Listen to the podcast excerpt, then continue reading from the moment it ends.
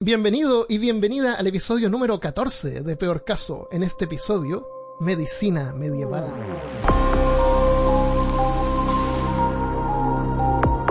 Hablándote desde los lugares más pestilentes de Austin, Texas, soy Armando Loyola, tu anfitrión del único podcast que entretiene, educa y perturba al mismo tiempo. Junto a mí esta semana desde Curitiba, Brasil, está mi buen amigo y coanfitrión Christopher Kovacevic. Tómese dos de estas y llámame por la mañana. Y esta semana también desde Austin tenemos a nuestro querido panelista Cristian Rusinque. ¿cómo están? Saludos. El, antes de que sigamos, quiero darle las gracias a Felipe Choque por la excelente carátula. Oh, sí, está muy bueno. Muchas gracias, muchas gracias. Sí, bien bonito, me gustó un resto. Felipe es amigo mío cuando yo vivía en La Serena, en Chile. Eh, trabaja en ilustración y es el artista detrás del videojuego Level 99 Axe Rage, que pueden revisar en axrage.com. Es A-X-E-R-A-Y-E.com. Hecho en Chile. Bien bueno. Así que gracias, Felipe. Ah, y una cosa más. Ahora estamos también en Spotify. Ah, es verdad. Podcasts, Google Play Music, Stitcher, Evox, YouTube, etc. Ent- Estamos en casi todas partes. Sí, no, y, y. Spotify es muy bueno porque si estás escuchando música y no quieres tener que cerrar tu aplicativo y abrir otro, Ujú. Ajá. ya vas directo, nos buscas, Claro. nos sigues y nos puedes escuchar. Están todos los episodios, desde el episodio número uno hasta eh, el episodio de, de hoy. La gracia de Spotify es que están expandiendo su plataforma para podcasts, así que tienen el sistema de que los baja automáticamente. No sabía, qué chévere. Así que es fácil encontrarnos y compartir este podcast con tu abuelita, que seguro que le encantará. Yo nos busqué y nos encontré al tiro. De hecho, coloqué peor caso y la primera opción fue el podcast. Y, Sí. y es súper bueno que estemos porque creo que no hay muchos podcasts latinoamericanos. De hecho, brasileros hay como tres o cuatro, parece, una cosa así. Sí, yo lo iba a mencionar, lo iba a mencionar al final, pero si alguien quiere compartir algún podcast favorito que sea de Latinoamérica, eh, cuéntenos en Facebook, compartan esos podcasts. Tenemos que estar Compartan. unidos para Compartan. crecer eh, la podcastería en Latinoamérica. ¿De qué vamos a hablar hoy? Hoy día vamos a hablar Medicina. del medioevo, medicina medieval, que es el periodo denominado, que es el periodo desde el siglo V al siglo XV, eh, antes del Renacimiento. Eh, hasta ese tiempo, la, en medicina se usaba mucho herbalismo, creencias de la antigüedad, y una mezcla de espiritu- espiritualismo y chamanismo o religión.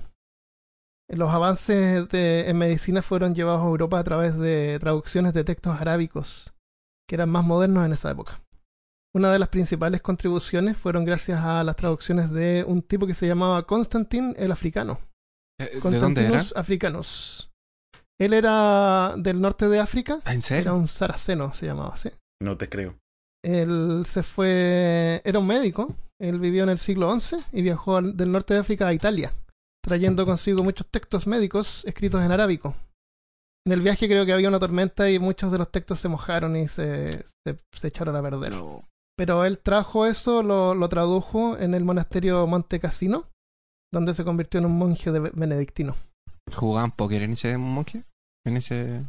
Monte Cassino tiene, suena como Suena un como, casino. suena como un hotel casino de Las Ah, Vegas. O sea, el monasterio Monte Cassino se llama, en Italia. Eh, siempre le dicen que la religión o los cristianos le echan basura porque eh, producen como un retroceso en la en, en la tecnología o el desarrollo de la medicina, pero en ese tiempo eran como los que custodiaban los, los libros, los juntaban, así que hay hartas cosas que hay que agradecerles a la, Lo- a la religión. Los únicos que practicaban Sí. medicina hasta, o sea, no los únicos, pero los que mayormente practicaban medicina eh, hasta el año 1200 y alguna cosa, creo que 1216, fueron los monjes, eh, porque eran los que tenían la mayor cantidad de textos y libros acumulados en los monasterios. El problema fue que en ese año había un, un papa que era, eh, creo que era, no, no era Inocencio el nombre, pero era una cosa, era un nombre Yo lo tengo por acá, lo tengo por acá. Era el Papa. Ah, no tengo el nombre del Papa, pero eso lo que tú dices, eh, lo voy a comentar después, pasó en el año 1215, Ah, cuando 216. el decreto que los monjes 15. dejaron de hacer cirugía. Sí. Eso fue el siglo XIII. Sí, fue en el siglo III, más adelante. Pero bueno, Los griegos también eran Pero buenos, en- este, o sea, los griegos también experimentaron bastante con, con- con la medicina y, y bueno, los árabes. Eso, ellos fueron los que los que primero eh, inventaron la teoría de los cuatro humores. Buen humor, mal humor, El, humor sarcástico humor, y humor humor, ácido. humor sarca- Claro. Humor negro. Oye, fuera de chiste hay un montón de humores, de humores así de de lo que estás hablando tú. Sí. aparte de humor negro, pero vamos a hablar un poquito de eso. Ah. Eh, ¿De humor? Mira, durante el no, pero nuestro humores, podcast no es de De humor. todos los humores. Nuestro podcast no, o es de humor. Ya nadie sabe de de, qué se trata este podcast. Durante el siglo IV se creía que las enfermedades tenían una causa natural y no era causada por divinidades. Eso ya fue como un avance. Em, Hipócrata, a Hipócrates se le atribuye el desarrollo de esta teoría de los humores. Pero hay varios textos que indican que podría haber sido Aristóteles el que, el que lo descubrió o el que lo inventó. El- la, la teoría es que el cuerpo contiene cuatro líquidos importantes que se llaman humores. La flema, la sangre, bilis amarilla, también llamada cólera, y la bilis negra, llamada también melancolía o melancolía. no sé. Estos líquidos, eh, si están desbalanceados, la persona se enferma. Entonces se supone que Aristóteles observó que cuando una persona se enfermaba, con frecuencia líquidos salían de su cuerpo. Por ejemplo, si estás resfriado, te sale eh, mucosidad Mocos. o mocos y esa es flema que sale de la nariz Ujú. porque tienes un exceso. Entonces las mujeres, por ejemplo, cuando se enfermaban, sangraban eh, cuando tienen su periodo, qué sé yo. Entonces tenía como un sentido de que, ah, le está saliendo líquidos porque tiene demasiado, quedaron Si desbalanceados. tienes diarrea, También también, esto estaba- pierdes líquido. Ese sería Bilis negra. Sí. Ah. En la- Ojo. Pensé que era café. Y sangre, me imagino. Hoy día me estaba limpiando los oídos. Ah, Eh, pero qué los de humor oídos, este? Y los miré y dije, bilis negra. Pensé que ibas a decir otra cosa. Lávate las orejas. Es que tengo estas cosas que uno se supone que no tiene que meterse en los oídos. Los cotonetes. es para lo único cotonetes. que sirven. Sí, es para lo único que sirven. ¿Por qué dice que no lo metan? No. No, sirven para limpiar cartuchos de, de consolas antiguas también. A mí me sirven un Ah. montón para limpiar mi, mi vaporizador también. Eso, por lo que son bien finos y todo, son prácticos. Ayudan. Yo lo uso solamente para las orejas, los oídos. En la- esta teoría también deriva de la teoría de los cuatro elementos que, en- que pensaban que en la, en la naturaleza todo estaba hecho de cuatro elementos, la tierra, el agua, el aire y el fuego. Entonces hay un esquema que lo vamos a poner después en la página en peorcaso.com como para que le eches una mirada. Siempre me imagino yo que cuando estamos haciendo un episodio algún estudiante quiere hacer un trabajo sobre, sobre esto mismo y le tenemos la tarea hecha. Así que vaya y copie este, póngalo en su trabajo para que le se saque un, un Y 10. cítenos. un siete. siete- Cítenos abajo. Claro. Hablando de los cuatro elementos, yo, yo me pido aire. ¿Te pides ya. aire? Yo me pido ya lo di. fuego. fuego. Ok. Por su poder reunido, soy el Capitán América. ¡Capitán América, no! Uy, te lo tiraste. Capitán Planeta, señor. Capitán América. Te, te- te quedaste sin elemento, paila. Entonces, estos elementos estaban relacionados a su vez con las temporadas, las cuatro, las cuatro temporadas, ¿no es cierto? El invierno, el, el verano, la primavera y el otoño. Y a su vez también estaban relacionados con los, con los humores. Por ejemplo, en el agua el elemento es invierno y el humor es la flema. Y eso es frío y húmedo. En el invierno es frío y húmedo. ¿No es cierto? La flema es fría y húmeda. Sí. Eh, por ejemplo, al, al contrario sería el aire, la, la temporada sería eh, primavera y, el, y la, el humor es sangre, que es sangre, es caliente y húmedo. Como yo. Entonces cuando... caliente y húmedo. Esto no va a funcionar. Es un secreto, chito. ok. No iba a mencionar la tierra, pero ahora vamos a tener que mencionarla. La- el elemento tierra está relacionado con el otoño y tiene relación con la bilis negra. Y eso es seco y frío. Sin comentarios. Redactado. Claro. La... Entonces, ¿de aquí viene la- el origen de la palabra humor? Porque aunque esta teoría es, era absurda, es absurda para nosotros, fue tomada en cuenta en la medicina por tanto tiempo que dio origen a varias de las palabras que usamos hoy en día. Eh, cuando la bilis negra, que es el humor negro, predominaba, se pensaba que producía tristeza, pesimismo y mala voluntad. Por eso llamamos humor negro a la despiadada crueldad del que se ríe de las desgracias. Oh, me dolió. Severo. Eh, melancólico deriva de negro, que en griego se dice melanos, y bilis, que en griego se dice colé. Melanos colé o melancólico. Deriva de. Si los humores estaban balanceados, causaban un carácter agradable, así que se decía que la persona estaba de buen humor. Cuando estaba desbalanceado, Ah. producía un carácter irritable y desagradable, así que se decía que la persona estaba de mal humor. Eso no lo sabía, pero tiene sentido. Y de ahí sale el concepto moderno de humorismo o humorista. Así que si Miguel de Cervantes resucitara hoy, pensaría que estamos hablando de algún médico endocrinólogo seguramente.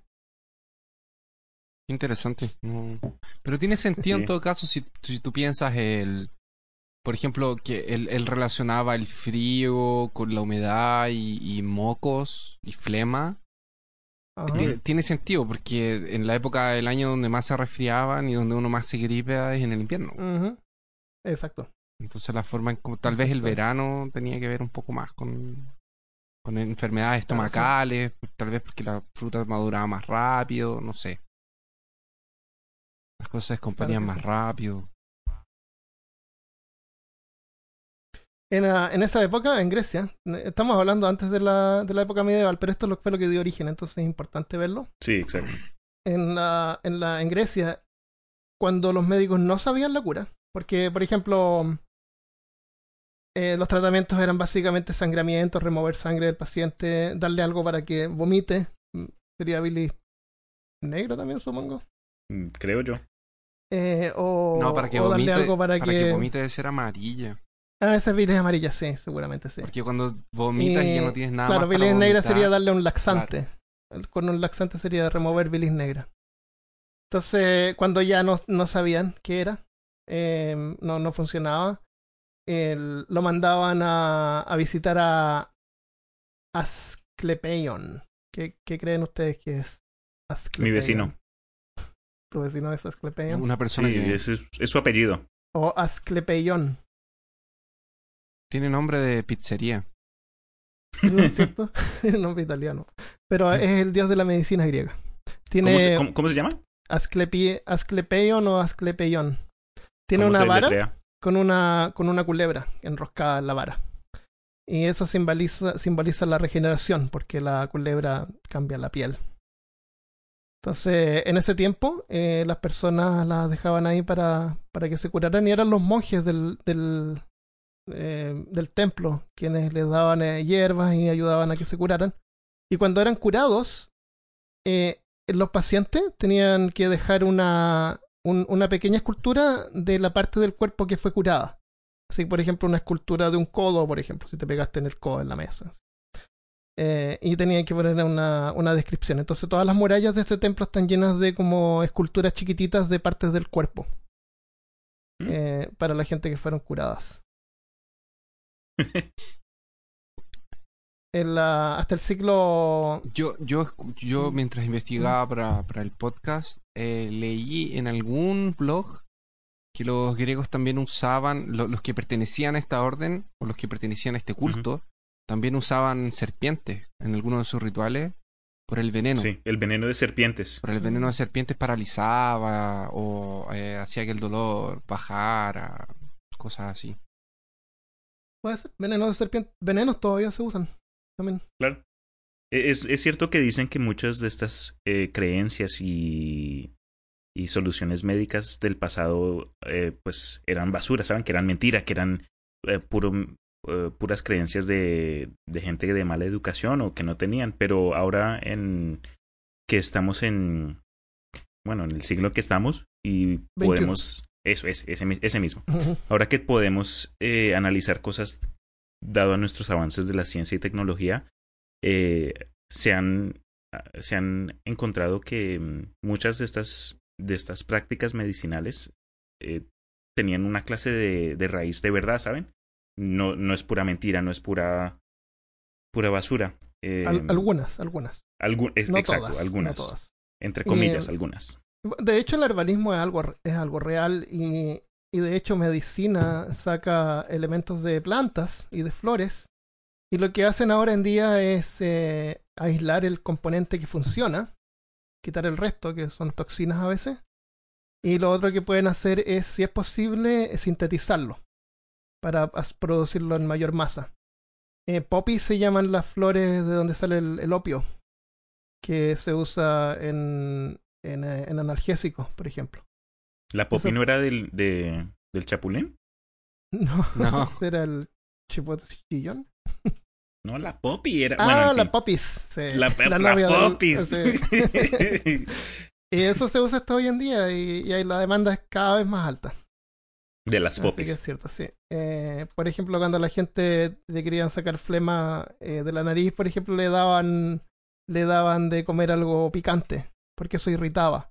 Y hay muchos remedios hoy en día que también son irritantes que te ayudan a, a soltar eh, la, la Soltar flema. Pero lo que vamos a ver después son los casos que no, que no funcionan. Cuando Pero los remedios eso, tradicionales no funcionan. Claro, eso es lo que Cuando nos la medicina tradicional no funciona. Eh, hasta el siglo XI en Europa, eh, los monjes cristianos frecuentemente eran los mejores cirujanos porque tenían acceso a la literatura médica, que ellos mismos también traducían. En- frecuentemente eran escritos arábicos, o otra de ellos también de griego, que los traducían al latín, que era como el lenguaje oficial en esa época. Em, como los que tradujo Constantín, que es lo que mencionamos antes. Entonces, lo que estábamos hablando, eh, tú recordaste que se llamaba el Papa Inocencio en el año 1215. Decretó que los monjes dejaran de hacer cirugías, así que les tuvieron que enseñar rápidamente a los granjeros, que la única experiencia médica que tenían era castrando animales. Exactamente. Y pronto tratarían también abscesos dentales, cataratas e incluso haciendo trepanaciones. ¿Haciendo qué? Trepanaciones. ¿Qué es eso? ¿No sabes lo que es una trepanación? No. Trepanación. ¿Tú sabes lo Vamos a cuando- hablar de eso después. Es cuando te cortan los pelos de la nariz. Ah, ¿Sí? uff, me asusté. Pensé que era algo más complicado. Es No, cuando mentira. sacan los trapos del... Ay, no sé. ya. En ese tiempo las operaciones eran el último recurso. Era, eran muy dolorosas y peligrosas. No había antisépticos y los intentos de anestesia podían resultar De mortales. hecho, podía matarte la misma Así que- anestesia. Claro, no, tú no te operabas para, para tener una vida mejor, tú te operabas para no morir. Sí, la operación era Eso cuando era, llegaba era. al, a, a- Cuando era una opción, cuando tu opción era morir, entonces te operabas. Exactamente. Porque probablemente también te podías morir. Yo Claro, na- y, y no- nunca, nunca encontré info- información sobre los precios. Ah, eh, que cobraban. No sé si era barato o caro, pero es interesante. sí. Tal vez debe haber sido barato porque No. mucha gente se lo quería hacer, entonces como por lo menos para que... Puede ser porque tampoco requería tanta educación. Eh, usaba más o menos conocimiento común y... Mientras, mientras, mientras buscaba información para el podcast, eh, me topé con un documental que hablaban de medicina más antigua. Y hablaban sobre los em, sobre los mayas y sobre cómo hacían, porque la mayoría de la, de la guerra de ellos era con masa y objetos de, de peso, no eran cortantes. Sí. No eran espadas, era de, de masas con espinas y cosas así. Y mostraban que, que habían algunos vestigios de algunas personas que habían sufrido heridas y que habían sido pasadas por eh, cirugías y habían sido rescatadas de la muerte. Eso es la trepanación. Eh, lo iba a comentar después, pero te lo digo ahora ya. Eh, hay un caso que, bueno, hay varios casos, como tú viste, hay varios em, cráneos que muestran que tienen orificios, que tienen hoyos. Entonces, si a alguien le pegaban en la cabeza con un objeto contundente, eh, te rompe los huesos y eso eh, produce presión en el cerebro y eso causa inflamación. Entonces, lo que tiene que hacer el doctor es eh, remover la piel del área y hacer un, un hoyo y remover esos pedazos de cráneo Uf, para que el cerebro pueda para que el cerebro no esté presionado y eso es trepanación y, y eh, como tú dices hay varios casos de gente que sí sobrevivió Llegó a vivir a los 30 años. A- a- Era Uy, también. eh, Abuelitos. a- ellos agarraron, Claro. hicieron un experimento y agarraron un cirujano de, de cerebro, que son, no sé cómo se llaman, y se llaman neuro, ¿Neurocirujano? neurocirujanos, Neurocirujano. y le dieron de estas herramientas de que supuestamente los mayas usaban para cortar. Y se demoró media hora en abrir el cráneo de la persona. Del, ellos no usaron una persona, obviamente. Aga- Ah. Agarraron un chivito muerto oh, y él hizo se supone, la supuesta operación. Y ya abrió. Lo salvó. Ah, no ¿No estaba muerto ya. Era Ah. solo la cabeza, de hecho. Ah. Y se demoró. me- ¿Solo la cabeza del Sí. chivito? No lo pudo salvar, ¿ok? ya estaba muerto cuando se lo trajeron. Was already dead. Imagínate, ¿cuántas horas? ¿Tres horas? No, se demoró 30 minutos solamente en abrir el ah, pedacito de 30 cráneo. minutos. O sea, ah, ok. No, espérate, no es toda la operación. Lo que él abrió. Bueno, no, porque tienen que cortar la piel, remover la piel. Eso después dijo que fue tranquilo. sacar el pero, pedazo. eh, el- era como era como ver una persona cortando, tratando de cortar un, un pedazo de, de madera con, con un con un cortacartón. Ah, con, con otro peda- con otro pedazo de madera. No, no, era piedra, Claro. es una piedra volcánica que Ajá. o una cosa así, un mineral bien afilado, que es súper afilado, es como una Ya. como casi como un bisturí. ¿El obsidiano? Ese, ¿Negro? ese. Eh, en el episodio de Piratas no, no hablé. No, no hablamos que de fue el esto, episodio número sí. 4. No, no hablé que hicieron una operación. Al tipo le tuvieron que sacar una, un pedazo del cráneo Sí. y, y el hueso lo sacaron. Entonces, para taparlo, ponían una moneda de plata. Un doblón de plata ahí. Eso ¿En serio? lo ponían en el cráneo. Y después eso lo tapaban con piel. Y se han encontrado cráneos con la moneda y gente que sobrevivió, vivió varios Sí, años. de, de hecho, a los mayas, después de que le hacían, a los mayos, a los aztecas, no sé, uno de sus pueblos, después de que le hacían Oh, te va- van a, nos van a sí, llegar nos van a llegar emails. ya, pero no importa. No son esas, como así, ignorantes. Claro. Entonces, en ese tiempo los doctores, e- ellos eran reactivos, no entendían realmente lo que causaba las enfermedades, sino que se encargaban De de, buscar una, un remedio. Y generalmente culpaban a las estrellas, los demonios, los pecados y hasta el mal olor. Muy cierto. Durante epidemias como la peste negra, culpaban a brujos, a brujas y otros grupos culturales como los judíos y los islámicos. Y en ese sentido no, no hemos cambiado mucho. 1665 fue el año de la peste negra. Vamos a tener que hacer un capítulo de, de la peste negra. Oh, también. sí. De todas maneras. Em, pero, pero, a pesar de todo, no era todo tan terrible. A pesar de todo, eh, se dieron cuenta, por ejemplo, que el vino funcionaba como un antiséptico leve. Con plantas desarrollaban remedios para el dolor, como el opio que mencionamos antes. Podían incluso curar huesos rotos, tratar úlceras, cataratas y, como dijimos, y como vamos a decir después, quitar piedras de la vejiga.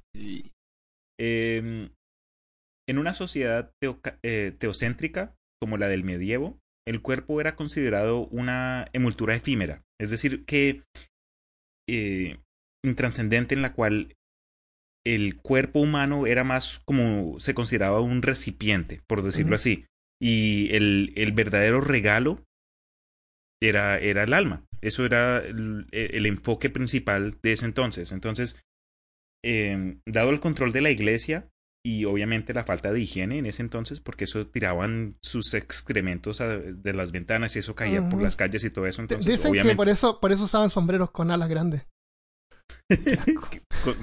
uf, pero por esas razones entonces decían que alguna enfermedad, fuera la tos, fuera una fiebre, un resfriado, era castigo divino, ¿sabes? Como, como estabas diciendo tú, puede ser eh, brujería, lo que sea. Pero lo, lo curioso es que, digamos, para obviamente la gran cantidad de, de enfermedades que existían en ese entonces, dado a la suciedad de, de, de esos, de esa cultura, eh, remedios curativos que eran bien conocidos antes de la caída del, del imperio romano, digamos, eh, plantas medicinales, pociones, no se usaban. El por qué era porque se consideraban brujería. Y Siempre, obviamente siempre hay como periodos de razón y después un retroceso. Y después de nuevo es como un ciclo. nos hace pensar en qué estamos ahora entonces. ¿Cuál es? Ah, Pero en yo fin, creo ese que no era estamos yendo hacia abajo. Creo que ya lo- creo que sí. hemos estado ahí, pero Porque pero- en ese tiempo eh, hubieron un montón de desarrollos, por ejemplo, en, eh, en, en países islámicos. Ellos inventaron matemáticas, eh, la moneda y un montón de cosas que se les atribuye un montón de adelanto. Pero en el momento en que, como tú dices, la religión se metió en el gobierno, todo se, todo se echa a perder. Ahora, recién en Arabia Saudita, esta semana, an- ayer o anteayer vi las noticias que iban a, a dejar que hubieran cines. Sí, las películas. Por el príncipe, el príncipe actual, que está tratando de hacer un cambio completo al sistema. Está bien, y está dejando también que las mujeres manejen. Pero, Sí. como te digo, es así, es como, es como un ciclo.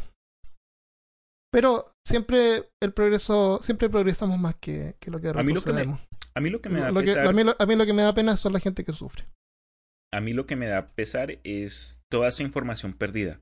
Porque Sí, como has dicho, pena. entonces es, es, es un flujo, ¿sabes? Es un- cambio de un montón de información y avances tecnológicos o de ciencia, lo que sea. Después un después baja. Pero cada vez que sube o que regresa esa clase de, de inspiración que nos lleva a nosotros los seres humanos a encontrar nuevas ideas o a experimentar con algo que desconocido, siempre se pierde algo. Entonces, puede ser, digamos, una, un, un- un elixir que se perdió que ayuda para tal cosa o la ciencia atrás, eh, mecánicas de, de vuelo o cosas así, ¿sabes? Siempre, siempre se, se pierde algo, entonces no sé. Siempre. Uno de los argumentos que tenía el Papa Inocencio para prohibir las cirugías, porque él no prohibió la, la medicina, la práctica de la medicina, pero prohibió la práctica de las, eh, de las La cirugías, cirugía. era que ah, eh, ese pensamiento que Cristian habló ahora eh, evoluyó a un siguiente paso que era, si el Evolucionó. evolucionó. Eh, el cuerpo de, del ser humano era una representación del cuerpo de Cristo. Entonces eso era divino. Eso era una cosa que provenía de Dios, así como el alma. Entonces, así como tienes que cuidar tu alma, tu cuerpo también era imagen de eso y por eso no podía ser profanado. Y por eso tampoco eran Ujú. permitidos eh, que, las, eh, que se fueran hechas autopsias, que fueran hechas eh, de, eh, cirugías de, de cadáveres muertos para investigación, para estudios y cosas de, de ese estilo. Esa era como la... Pero esa fue su opinión personal, porque antes de eso la, la religión era. O sea, eran monjes los que. Por eso a- mismo fue que la- algunos monjes sí. le enseñaron a esta gente de campo a, Sí. a hacer la cirugía. El, cosas buenas, a ver, antes de que hablemos de lo peor. El, por el año 1388, Ah, espérate. Eh, Se- de- de- de- sí. Antes de que. Entonces. de- entonces, ahí nace ese pensamiento de lo que yo les contaba antes de, de que el cuerpo y la- el alma eran eh, representaciones divinas. Ahí nace ese raciocinio de que la enfermedad era consecuencia de algún pecado tuyo. Ujú. ok, y tu cuerpo lo manifestaba en eso. atrás. Entonces, eh, por ejemplo, en vez de, de una persona que sufría de, de peste bubónica, el tratamiento que se le daba a esa persona era llevarlo en la presencia de un, de un padre y confesar sus pecados. Porque si tú confesabas esos pecados, tú deberías dejar de, eh, de estar enfermo. De estar enfermo. Exactamente. Y eso va con lo del castigo divino. eh, Porque algo hiciste, entonces eso, eso, eso, eso, eso tenía completo sentido en esa estructura de la iglesia en ese tiempo porque era la forma en que ellos podían controlar a las personas. Si tú te portas Ah, tiene mal, vas a tener sí. un castigo divino y se va a manifestar en tu cuerpo. La, que se basaban en cosas como, no sé, por la, eh, eh, ¿cómo se llama? A la, la lepra. ¿Cachai? La ¿La lepra se supone que era un castigo divino y había que Ah, Sí. aislar a la persona, pero él no, no, no tenía ningún fundamento real. Sí, quiero decir algún par de cosas buenas. Continúa. En el año Linda. 1388 se instauró una ley que requería mantener las calles y los ríos limpios. La gente normalmente se lavaba, hacían ejercicio e incluso habían casas de baño público. Los monasterios tenían agua corriente y baños, y existían hospitales. El no sé si este es el hospital más antiguo del mundo, pero yo creo que tiene que ser. El hospital San Bartolomé en Londres fue fundado por primera vez en el año, en el año 1123. Pero eso seguramente era eran avances para la gente que vivía en las ciudades, porque para los campesinos, gente que vivía lejos de las ciudades, las cosas eran diferentes. Y ahora vamos a ver algunos ejemplos de tratamientos. Pero antes, eh, tú, Cristian, ¿tienes información sobre lo- los barberos?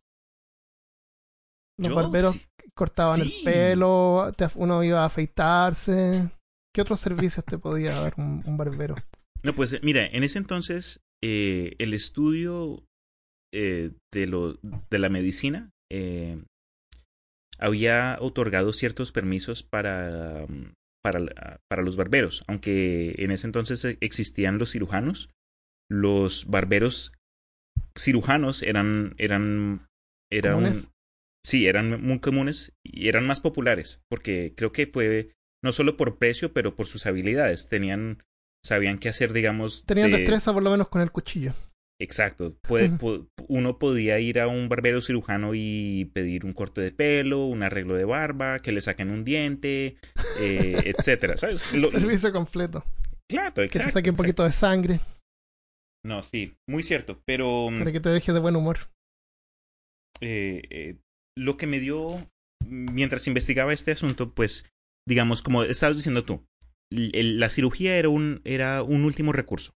Eh, estás enfermo, te estás muriendo, etcétera, y usas eh, lo que te quede, la plata que tengas, y acudes a la ayuda de un cirujano barbero de, de tu pueblo. Eh, entonces lo que ellos, ellos hacían, entraban a tu casa, te hacían un análisis visual, te pedían orina, pero te pedían la orina Y del... la probaban, la probaban. Sí, era la, pero tenía que ser la orina de... eh, el- La primera. No sé cómo decirlo, el, la- exacto. Oh, qué asqueroso. Por- y lo analizaban y te podían decir exactamente tu dieta, tu problema, tu enfermedad o... eh, bueno, obvi- mm, enfermedad no, pero te podían decir el, el área de tu cuerpo que estaba siendo afectado por, tu, por lo que te esté pasando. Entonces, dependiendo de ese análisis, seguían adelante con su prescripción, en- entre comillas. Y eh, esta gente, estos barberos cirujanos, eh, podían eh, amputar si ese era su diagnóstico, podían sacarte partes de su cráneo, como estaba mencionando Armando. Ahora los barberos No, es, no, es no. algo más, más moderno. No Sí, es, no es, muy es- cierto. Es, es para que la gente no, no cree, porque estamos hablando de la Edad media y nos saltamos adelante, nos vamos para atrás. Eh, Sí. Los barberos fueron algo que pasó en la época de la revolución indu- industrial. Entonces veamos algunos ejemplos de tratamiento. Podemos ver uno o dos cada uno. O lo que tengamos. Bueno, Eh, ¿Parto yo? puedes partir. Voy a partir con cataratas. Catarata hay un lente que está debajo de la de de la córnea que con la edad o de repente se, se empaña. Empieza a quedar como queda como gris, Difuso. difuso. Entonces, hoy en día lo quitan y lo reemplazan por un lente plástico artificial. Pero en ese tiempo lo que hacían era agarrar al paciente y con un cuchillo o una aguja grande Uy, no. a través de la córnea metían Uy. el cuchillo y ¡No! el- empujaban el lente hacia Ah. abajo, hacia la parte blanca del ojo, a la esclera. O sea, lo forzaban que se metiera así como en otro lado, fuera, del- fuera de, la, de la pupila. Sí. Yo, yo no quiero participar más Después- del podcast. Sí, no, no, no. Yo no, yo no quiero tampoco. Esa era la, la forma tradicional. Después vinieron los, los islámicos con su tecnología y lo, lo, lo hacían un poco mejor.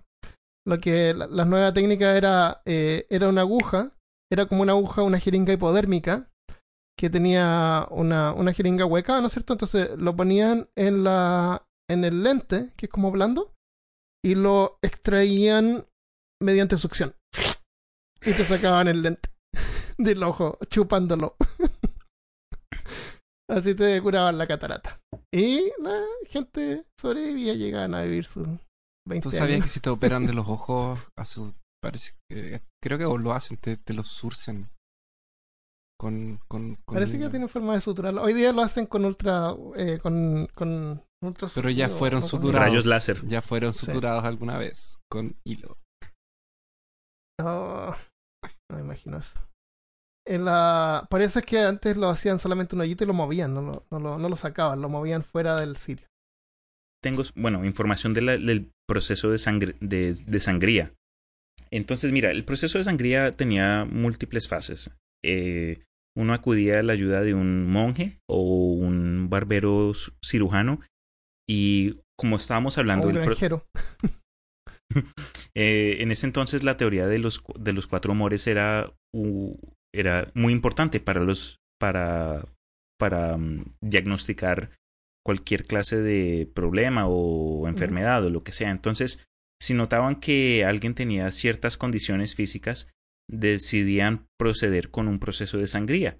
Eh, podían acudir al uso de, mm, de, de sanguijuelas y podían usar de, de una lenta y lo que hacían entonces era sumergían el por, por ejemplo eh, sumergían el brazo de, de un paciente en agua tibia para que los, los vasos sanguíneos se, sean más obvios Dilatar, dilatar. precisamente. Y este, este individuo eh, el cual estaba eh, el barbero etcétera des- eh, elegía un, un- un- una vena y la cortaba. Y desde ahí dejaban fluir la sangre porque con la teoría de los humores era un, un- una falta de equilibrio. Sí, Había que exactamente. exceso. Entonces estaban tratando de re- reequilibrar el cuerpo. Pero como muchas, como muchos procesos de eh, la probabilidad de, de muerte era más que el era, era más alto. por de- de- desangramiento. Precisamente, porque es que la, el- la baba de, un, de una sanguijuela tiene proporciones de anticoagulantes. Un ser humano se corta con cualquier cosa y el sistema humano hace que ciertos, ciertas propiedades de la sangre. Las plaquetas. que las plaquetas crean como una pared para evitar el desangramiento, pero después de aplicar, digamos, sanguijuelas o algo así, el proceso es más lento. Me imagino que hay casos de, de gentes que sí fueron curados del, de, de sus, de, de sus problemas o de, su, de sus dolores, pero más que nada, obviamente, era más, eran resultados negativos.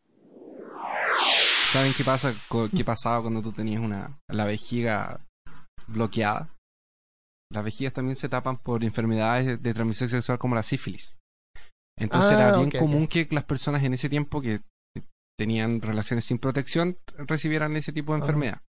Entonces para desbloquear o destrabar la la vejiga, lo que hacían era Ah. introducir un tubo de fierro por la uretra. Mm. La uretra es el conducto, eh, nuestro conducto interno que conecta nuestro pilín. Se llama pene. conocido como Podemos pene, decir pene.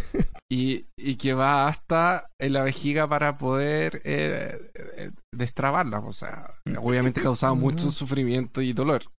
Ahora, se supone que habían Pero era eso se morir. supone que habían casos en los que el tubo no pasaba o no podían como llegar. Y no, Entonces no. tenían que usar Mm. otras herramientas para Oh. Pero usaban lubricante. Claro, supongo, sí, Pura. ¿no? Va- eh, vaselina o mantequilla, aceite, Habla- grasa de cerdo. Ay, nuestro el podcast acabó de, acaba de subir de amateur. Qué risa. Ya, ¿Qué, qué otras herramientas usaban? no sé, no Quiero sé, saber, no tengo idea. Quiero No saber. tengo idea. Quiero saber para pensar si es que prefiero morir. que prefiero la muerte. Cálculos renal.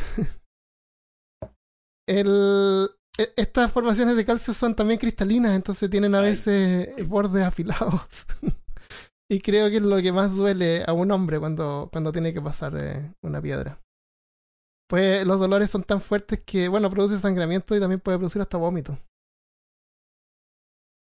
El tratamiento medieval. El paciente es sentado sobre alguien más o sobre una mesa especial con las piernas levantadas, atadas desde atrás de las rodillas por el cuello con una venda. O sea, a ver si lo explico por audio, estamos Ah, escuchando, pero... Cristian está tratando de hacerlo en Haciendo su silla, Cristian. pero no le. No, imagínate que levantas las rodillas y las llevas lo más cerca de tus hombros posible y te ayudan con una venda o una, una tela que pasa por detrás de tu cuello para sostenerla. O dos personas también podían sostener eh, las piernas. La cosa es que quedaba en esta posición como cuando las mujeres van a parir. Y esa posición se llama litotomía. Posición de litotomía.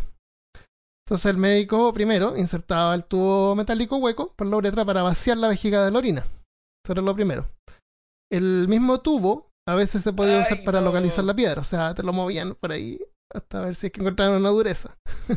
si no se podía sentir así, el médico tenía que insertar dos dedos de su mano derecha por el ano, presionando con el puño izquierdo sobre el pubis del paciente. O sea, dejaba la, uretra, la, la vejiga como plana y con sus dedos por adentro tocaba desde arriba hacia abajo, tocando la vejiga hasta que localizaba alguna dureza. O sea, lo tenía que tocar, imagínate. Si se encontraba una bolita, eh, era porque había una piedra en la vejiga. Esto era para verificar. ¿ok? Ahora, si se quería extraer la piedra, el paciente tenía que pasar por una dieta de ligera, tenía que ayunar por, por dos días. Al tercer día, el paciente tenía que volver a su posición, de nuevo le vaciaban la vejiga. en el caso de las mujeres, la extraían la piedra haciendo una incisión por dentro de la vagina. Y en el caso de los hombres, dependiendo de la localización, la ubicación de la piedra, se podía hacer una incisión debajo del escroto, Sí. o sea, el espacio que es como entre el ano y el, y el escroto, o desde adentro de la del del colon, ¿se llama esa parte? Temen la muerte. Qué rico. Christopher dijo, yo preferiría morir. ¿Sabes que me dijeron que el, dolor de, de cálculo de cálculo es tan grande, pero tan grande que estáis dispuestos a pasar por algo así de lo doloroso que es? No sé si es verdad, pero Eh, bueno, con eso ya te suturan y después la gente quedaba de repente con problemas porque pro- si sobrevivían a las infecciones. Tenían que vivir con problemas causados Uf. por el daño hecho en la vejiga y en la, en la uretra, por el procedimiento. Eh. y en la mente. Y en la mente. Uy. ¿Cómo curaban hemorroides? Ah, esa es genial, es muy buena. Oh, yo, vi la, yo vi una imagen nomás y me espanté. La, la, Eh, describe la imagen. no, no voy a describir la imagen. Las hemorroides son, eh, ¿qué- ¿cómo lo- No, no, una imagen de no, hemorroides. ¿cómo- ¿Cómo podemos describir una hemorroides para quien no sabe qué es una hemorroide? Ah, las hemorroides son como unas venas que es como que se hinchan, se inflaman. Se- se- Venas inflamadas en, la, en las, como en las paredes del colon. Exactamente. Y, eh, Y eso parece que produce dolor cuando, cuando hay presión. y, y algunas de esas hem- hemorroides salen por el ano para, para afuera o quieren comer ahí cerca. Ay, a veces sí. Yo, yo una vez tuve ese problema cuando tenía como unos 25 años, casi me quise morir. Y dije, hoy voy a tener esto para el resto de mi vida. Fui a un doctor, me dio una pastilla y se ¿Eso me pasó, y pasó? nunca más he ¿Sabes qué te habrían hecho si hubiese estado en la época de la Edad Media, Armando? No me hubieran dado una pastilla. ¿No te hubiesen dado una pastilla? hubiesen calentado un hecho? fierro y lo hubiesen Mm, usado para cauterizar. cauterizar, sí. Era, era como una, una cosa metálica con un montón de fierros arriba de carbón. Eh, hasta que se que- quedaran al rojo vivo y, y te lo metían metían. por el, por el trasero. Y... Para que Cauterizaban cauterizaban todo. Es la carrera cristiana Ah. increíble. Tú sabías que hay una, le- hay una, hay una leyenda, no, no es un mito tampoco, pero hay una, hay una tradición hablada que dicen que hay un monje que tenía una hemorroides. Y un día de mucho calor, eh, en el monasterio, mientras él trabajaba la, la tierra y sudaba y trabajaba la tierra, él empezó a molestar la hemorroide. Y de repente vio en un- una piedra, en medio de- de- del arado donde él estaba trabajando. Y esa piedra parece que estaba muy caliente porque hacía mucho, mucho, mucho calor. Y el monje se sentó en la piedra. eh, eh, muy caliente. Y, y se supone que, que se curó. Y se curó y que, y le cauterizó el- eh, la hemorroide y la hemorroide de él quedó marcada en la piedra. Entonces ahora hay gente Ah, Quedó marcada en la quedó piedra. marcada en la piedra. Entonces hay, la gente, hay gente que va para allá así La como vendió por a, eBay. a decir, eh, a, a, a prestarle como que tiene hemorroide, vaya a la, a la piedra, a rezarle a la piedra para que la piedra le cure la hemorroide. en la piedra. Le dan un beso a la piedra. Era una piedra con media No puntiaguda. sé, no tengo idea. Uy. No quiero saber.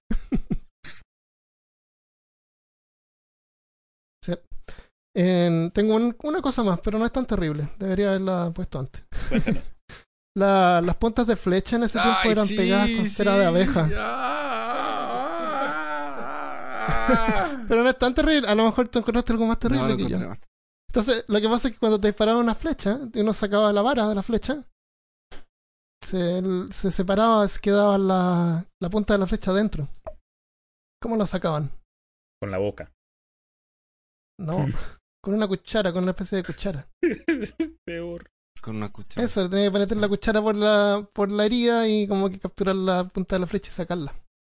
¿Eso habías visto tú, Sí, Christopher? yo lo encontré terrible. ¿Lo encontraste Sí. terrible de- comparado con el resto? No, comparado con el creo que me resto. saquen flechas todo el día. Prefiero sanguijuelas. Métanme sanguijuelas que una. que- sanguijuela o, o flecha todo el día.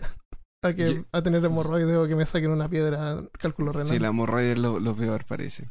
Eh, no, no hemorroide, no. La- el- eh, los cálculos renales. Yo encontré una que, que, eh, que en realidad era una herramienta que se usaba para administrar remedios. Se llamaba clusters.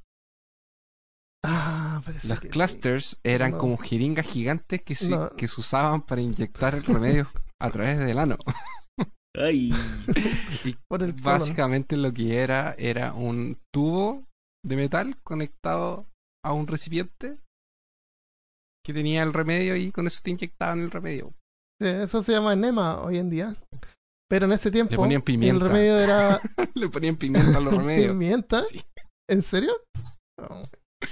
Pero y lo echaban a presión. lo echaban a echaban presión. como con una jeringa. Llega, llega un señor al médico y le dice, señor, señor médico, tiene que ayudarme, estoy con mucho dolor. El médico le dice, pero ¿qué, qué le pasa? No, es que me toco aquí y me duele. Me toco aquí, se toca el hombro, me duele. Me toco aquí, se toca el pecho, me duele. Me toco aquí, me- eh, se toca la pierna y me duele. Y el doctor le dice, a ver, deje examinarlo. Ah, señor, usted tiene el dedo roto.